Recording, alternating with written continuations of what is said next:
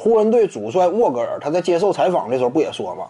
勒布朗詹姆斯砍下四十分，结果呢罚球啊仅有两次。对此呢，他也做出了一番抱怨。很多球迷呢也说，这为什么勒布朗詹姆斯他这种球员呢，往篮下一冲一进呢？明显嘛，对手啊整体肢体动作没那么干净吗？他怎么就不吹哨呢？我之前就谈过，其实这在一定程度之上呢，也是合理的。它合理在哪儿呢？有些观众可能会谈，怎么能叫合理呢？规则就应该是死的，对不对？那裁判吹罚得一视同仁，那你可错了。规则我之前就强调过，它有时候是处在一个动态的平衡当中。什么叫高水平裁判？你得了解，能够感受到这样一种细微的动态。为什么要强调这个呢？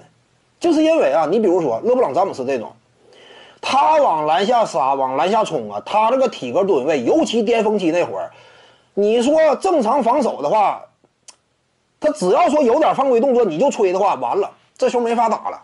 勒布朗詹姆斯只要一持球往里进，你不犯规，你不有点多余动作，你根本拦不下，那你怎么办？一场比赛光看詹姆斯搁那罚球啊，或者说呢，对方要是避免犯规，只能说闪开一条道，让詹姆斯往篮下扣篮呐。那这比赛没法打了，严重失去这样一种平衡性了，因为他超强的突破能力、超强的体格优势，尤其考虑到他本身这样一种特点呢，几乎打谁也都算错位，往里一进，你一拦就犯规的话，这比赛还有法顺利展开吗？观赏性从何谈起呢？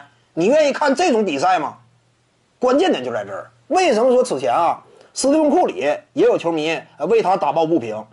凭什么胡子球手一投三分，啊，就这样一种经常能够造犯规，而这个斯蒂芬库里呢，没有圆柱体呢，对不对？一被对手侵犯呢，裁判也不吹，为什么？根本原因在于斯蒂芬库里他的进攻效率太高了，三分远射呀，持球投的情况之下，效率太可怕了。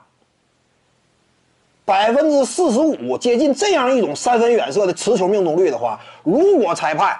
啊，你任何一点侵犯圆柱体，我就吹的话，对方没法防了。你对方还敢防吗？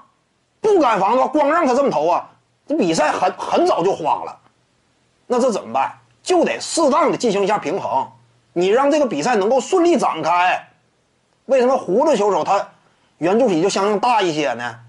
他进攻端三分远射没有那么高效，对不对？一般来讲，百分之三十六、三十七左右，也是啥呢？啊，还可以承受。你在这种情况之下呢，你犯规的话，他可能说愿意吹，他没达到那种高效的级别，差距就在这儿。你单一领域内你做到特别顶尖，甚至你超越这个时代了，就必须得有一个动态的调整和平衡。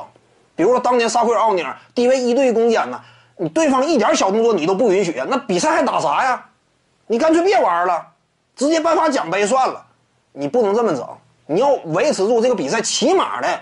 观赏性这块儿让球迷接受，竞技性这块儿，你让对方也有的打，这个非常关键。这就是为什么勒布朗詹姆斯呀，哨声一般来讲相对少，因为你太强大了，只能这么说。徐静宇的八堂表达课在喜马拉雅平台已经同步上线了，各位观众要是有兴趣的话呢，可以点击进入到我的个人主页当中，在专辑页面下您就可以找到它了。